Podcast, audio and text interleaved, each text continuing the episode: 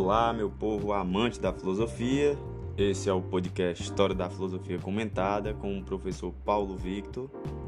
Nesse podcast, nós estamos utilizando o livro História da Filosofia de Dario Antiseri e de Giovanni Reale. Estamos dando prosseguimento ao pensamento platônico, que já fazem alguns episódios. No episódio de hoje, estamos no capítulo 6. Vamos estudar dois tópicos novamente: o tópico 1.5 recuperação e novo significado do mito em Platão. Logo após, nós vamos ver o tópico 1.6, caráter poliédrico e polivalente no filosofar platônico. É, nós estamos nessa introdução ainda do pensamento platônico. Espero que vocês estejam compreendendo e gostando dos episódios. Então, é isso. Qualquer dúvida, tentem entrar em contato comigo. Então vamos lá para o primeiro ponto, 1.5. Recuperação e novo significado do mito em Platão.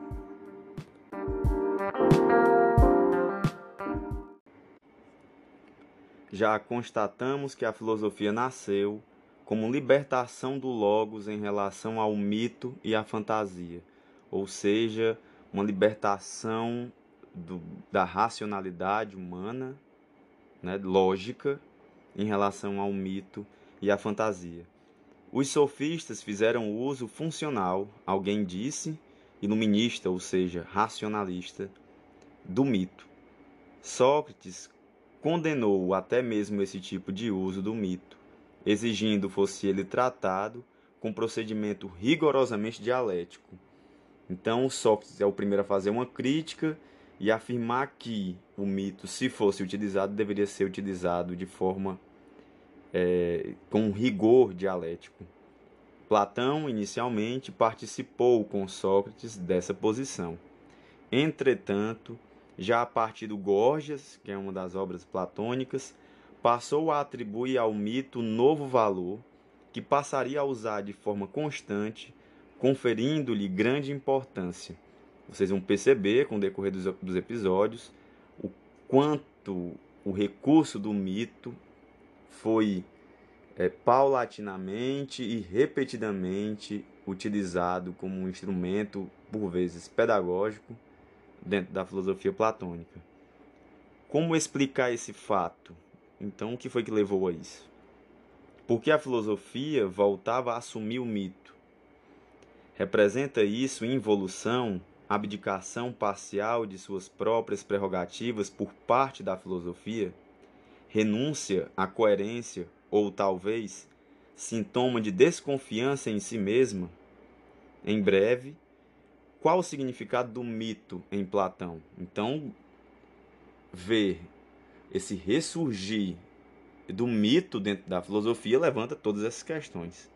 Por que isso aconteceu? Né? Dentro do pensamento platônico. Por que o retorno ao mito? Já que nós vimos que no início a filosofia, uma das características da filosofia seria o distanciamento em relação à mitologia. É, extremamente diversificadas foram as respostas oferecidas a esse problema. Soluções diametralmente opostas derivam de Hegel e da escola de Heidegger. É, é, só um adendo aqui: Hegel, que ele vai comentar agora no livro, e Heidegger são dois filósofos alemães, estão entre os maiores filósofos da história da humanidade. Claro que num futuro bem distante nós iremos retomar o pensamento desses autores, porque é impossível pensar a história da filosofia, principalmente contemporânea, sem passar por ambos. Hegel e seus seguidores viu no mito platônico obstáculo ao pensamento, certa imaturidade do Logos, que ainda não conquistara a liberdade plena. Por outro lado, a escola de Heidegger pensava representar o mito a expressão mais autêntica do pensamento platônico, ou seja, a autenticidade do pensar platônico estava no mito para Heidegger. De fato, o Logos capta o ser, mas não a vida. Assim, o mito vinha colaborar exatamente para a explicação da vida que o Logos não tinha condições de captar. Até porque o, campo do logos está no campo do cálculo, da racionalidade. Mas a verdade reside no meio termo. Platão passa a atribuir valor ao mito a partir do momento em que começa a valorizar algumas teses fundamentais do orfismo, que é aquela religião que existia na Grécia antigamente, que nós falamos sobre ela, juntamente com aspectos religiosos de seu próprio pensamento. Para Platão, mais do que expressão de fantasia, o mito é expressão de fé e de crença. Aí eu me sinto na necessidade de fazer um novo adendo aqui. É importante que vocês entendam que o mito ele pressupõe uma crença no mito. Muitas vezes todo mito ele pressupõe uma crença. É, diferente de uma alegoria, por exemplo, que a alegoria é uma narrativa fantasiosa também, mas que não pressupõe uma crença na alegoria. Você sabe que é uma fantasia propositalmente. No mito, não. Há uma confusão entre crença, ou seja, a veracidade desse mito e a sua história narrada. Na verdade, em muitos diálogos, a partir do Gorgias, como foi falado anteriormente, a filosofia de Platão relativa a certos temas se configura como fé racionalizada. Então não é qualquer tipo de fé em Platão. O mito procura clarificação no logos e o logos busca é, complementação no mito. Então existe uma relação entre mito e logos aqui no pensamento platônico.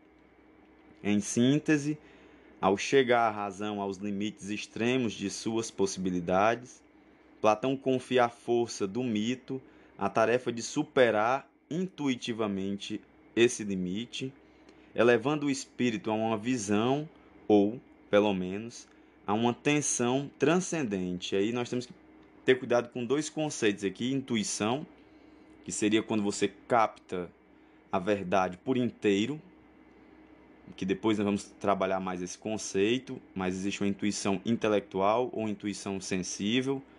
Isso é coisa que nós vamos ver depois porque é bem complexo. E também é importante frisar o conceito de transcendência em Platão, que seria a transcendência ao que remete ao que está para além da imanência, que seria o mundo físico. Ou seja, a transcendência é o que está além do mundo físico.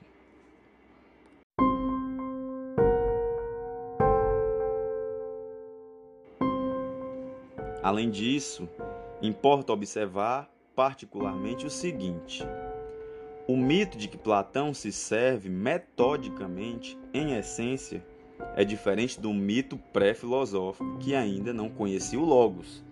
Então entendam: o mito pré-filosófico, totalmente vinculado à religiosidade, não reconhecia o Logos, não tinha uma pretensão é, de um certo rigor no cálculo lógico do Logos. Trata-se não apenas de um mito que, como dissemos, constitui mais expressão de fé do que assombro fantástico, mas também de um mito que não subordina o Logos a si, mas funciona como estímulo para ele, fecundando no sentido anteriormente explicado.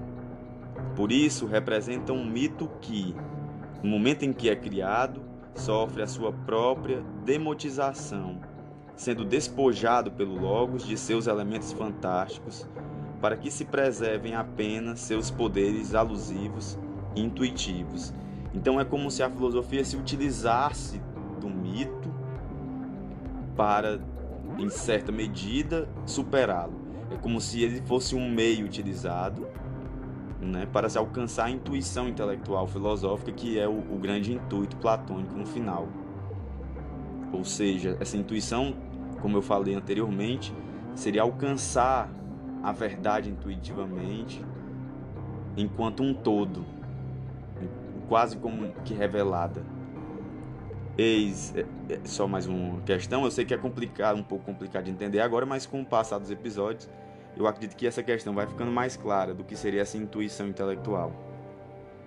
Eis a exemplificação mais clara do que afirmamos em uma passagem do Fédon que segue imediatamente a narração de um dos mais grandiosos mitos com que Platão procurou representar o destino das almas no além. E agora vem uma citação um pouco mais longa, só uma citação de Platão, essas são as suas palavras. Certamente não convém a um homem dotado do bom senso sustentar que as coisas se passem exatamente como eu as descrevi. Sustentar, entretanto, que algo de semelhante deva acontecer no que diz respeito às almas e às suas moradas, a partir do fato de que se conclui que a alma é imortal, me parece perfeitamente legítimo, sendo interessante correr o risco de acreditar, porquanto o risco é belo. É importante que, com tais crenças, nos encantemos a, a nós mesmos. É por isso que eu, desde há algum tempo, continuo sustentando o meu mito.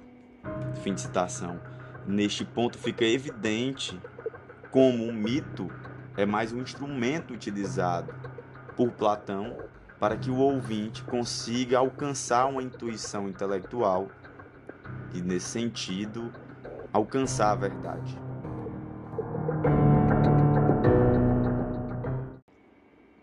Consequentemente, se quisermos entender Platão, devemos preservar a função e o valor do mito, ao lado e juntamente com a função reservada ao Logos, nos moldes do que ficou acima explicado. Por conseguinte, está enganado tanto quem pretende cancelá-lo em benefício exclu exclusivo do puro Logos, como quem busca conceder-lhe prioridade em relação ao Logos, a ponto de representar a sua superação. Mitologia. É, com esse tópico fica evidente que não existe uma relação de superioridade do Logos em relação ao mito em Platão, muito menos do mito em relação ao Logos.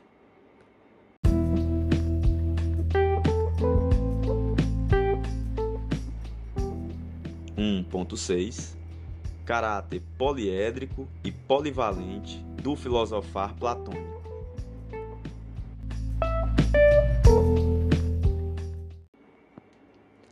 Ao longo dos séculos, revelaram-se paulatinamente diferentes aspectos de Platão.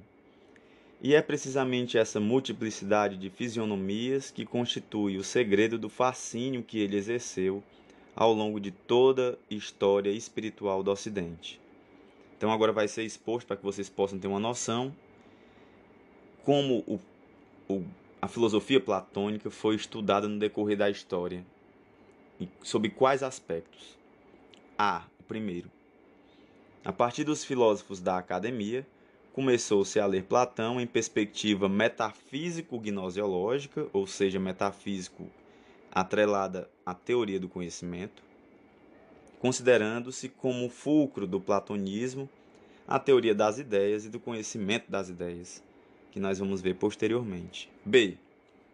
Posteriormente, com o neoplatonismo, acreditou-se encontrar a mensagem platônica mais autêntica na temática religiosa, no anseio do divino e, em geral, na dimensão mística, maciçamente presentes na maior parte dos diálogos.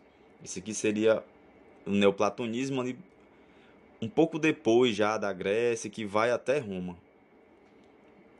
Adentrando, se eu não me engano, até no início da Idade Média também, também. Então vamos para o terceiro ponto C. Essas duas interpretações se prolongaram em diferentes formas até os tempos modernos, quando finalmente surgiu terceira linha de interpretação original e sugestiva que indicou a temática política, ou melhor, ético-político-educativa, como a essência do platonismo.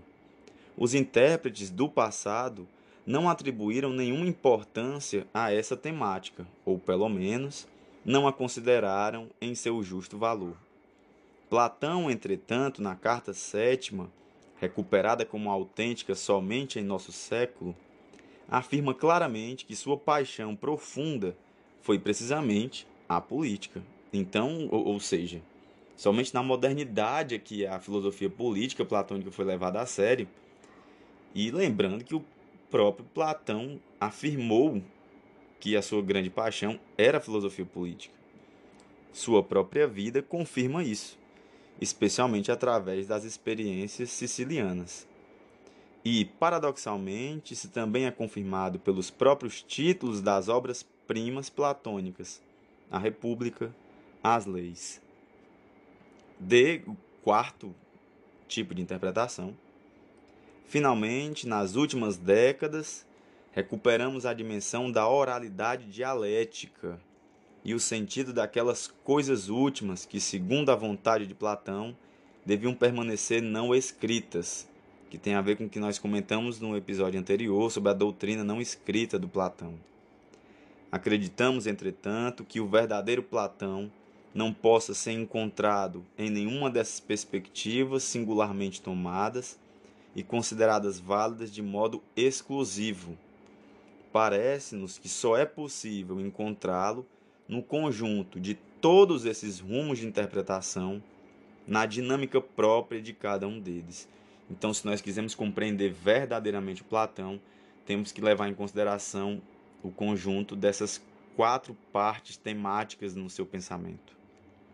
Com efeito, as três primeiras propostas de leitura, como dizíamos, iluminam três lados da poliédrica e polivalente especulação platônica três dimensões ou três linhas de força que constantemente emergem, diversamente acentuadas ou objetivadas pelos escritos platônicos considerados individualmente ou em conjunto. A quarta proposta de leitura, a da oralidade dialética, explica a própria razão dessa polivalência e do caráter multifacetado da obra de Platão deixando transparecer claramente os verdadeiros contornos do sistema platônico.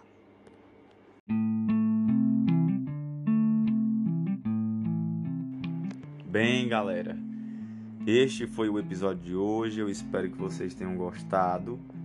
É... Só para terminar de comentar, eu sei que nós falamos no primeiro momento sobre a mitologia, o mito, melhor dizendo, em Platão só para frisar aqui, daqui para frente irão aparecer vários desses mitos na obra platônica que vão ser expostos pelos autores. E também para que vocês saibam, é, a partir de agora nós vamos dar uma, uma virada aqui no, no, capítulo, porque nós vamos entrar numa segunda parte e nós vamos começar a falar especificamente sobre a questão da metafísica, que é, com toda certeza, uma das questões mais complexas no pensamento platônico, mas eu espero que nós possamos dar conta. É isso, espero que vocês estejam gostando. Obrigado por estar acompanhando, estarem acompanhando. Um grande abraço e até mais.